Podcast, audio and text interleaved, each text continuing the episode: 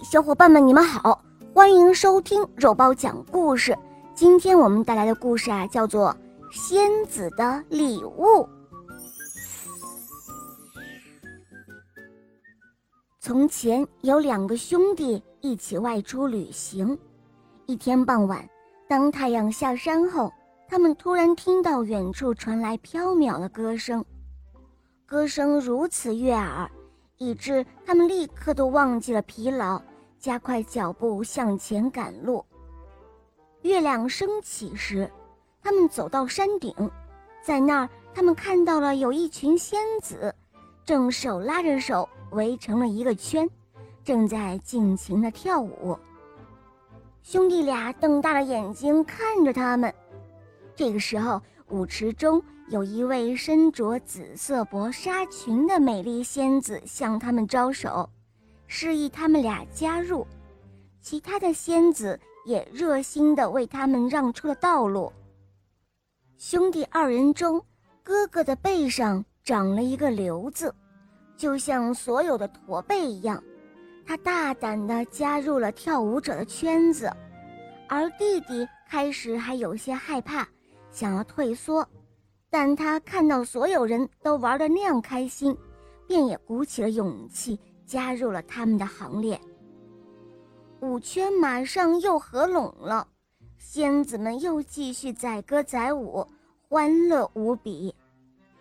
歌舞中，兄弟俩突然瞥见那位紫衣仙子从腰间抽出一把银色短刀，刀刃锋利无比。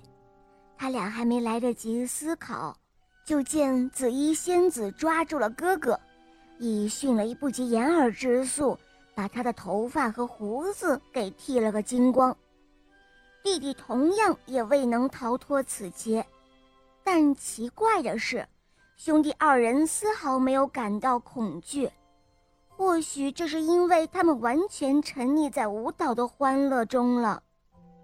紫衣仙子友好地拍了拍他们俩的肩膀。指了指堆在一边的煤堆，示意他们俩用煤渣填满口袋。虽然他们俩不知道这些东西有什么用处，但还是按照仙子说的去做了。尽兴歌舞之后，兄弟俩就告别了仙子们，动身去找一间过夜的小屋子。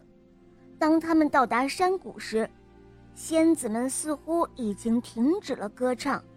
一切都结束了，整座山在月光下显得幽寂而静谧。兄弟俩找到了一家小酒店，躺在了草垫床上。他们太累了，忘了把煤块拿出来，就沉沉的睡着了。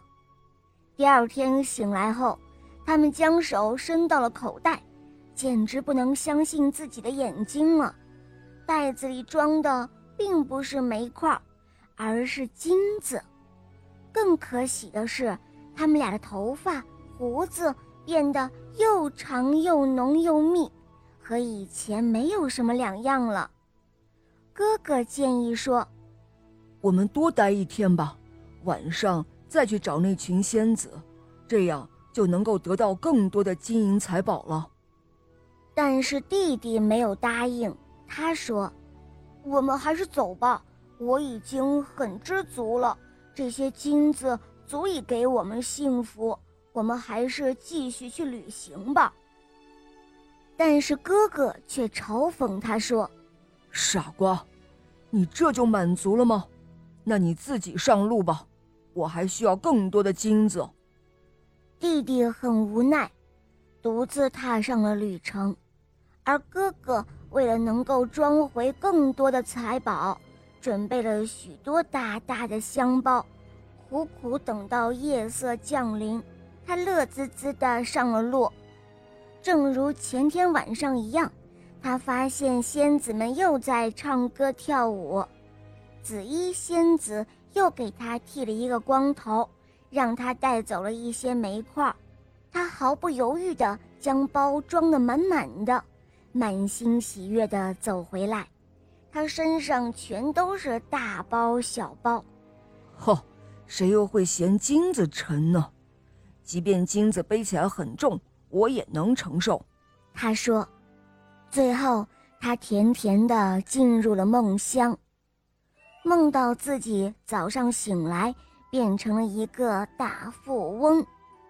可是，当他睁开双眼，伸手来摸口袋的时候，发现自己什么也没有摸到，只摸到了一些黑黑的煤块，不禁惊讶万分。他翻遍了整个包袱，大包小包的。翻了一遍又一遍，里面装的全都是煤块儿。嗯，天哪，这怎么回事？怎么都是煤块呢？啊，那么前天晚上我得到的那些金子一定还在那儿吧？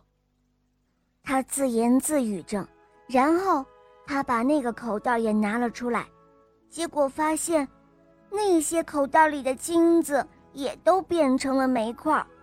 他又用那又黑又脏的手摸了摸前额，突然又发现，他的整个脑袋又秃又平，但是他的厄运还没完，他注意到自己胸部也长出了一块和背上一样大的东西，这个时候他才意识到，这一切都是仙子对他贪婪成性的惩罚。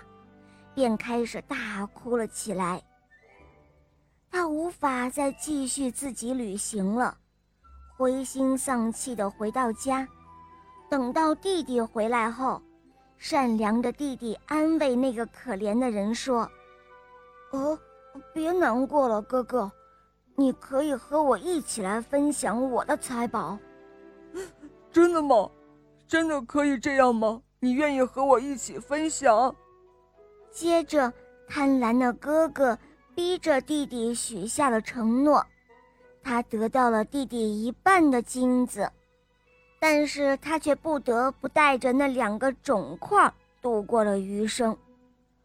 而平时呢，他也不得不用帽子去遮住他那光溜溜的脑袋。好了，亲爱的小伙伴们，今天的故事肉包就讲完了。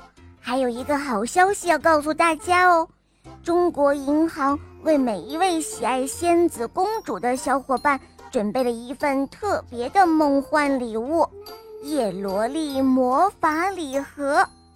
叶罗丽魔法礼盒为国漫之光精灵梦叶罗丽正版授权，内含温感变色魔法手环，还有六大主角手办。并且首次采用双盲盒的形式，更能够获得双倍惊喜哦！快快互动跳转，获得福利吧！送闺蜜，送爱人，送女儿，送自己，温柔宠爱，暖心陪伴。愿叶罗丽魔法礼盒永远守护你的童话梦与少女心哦！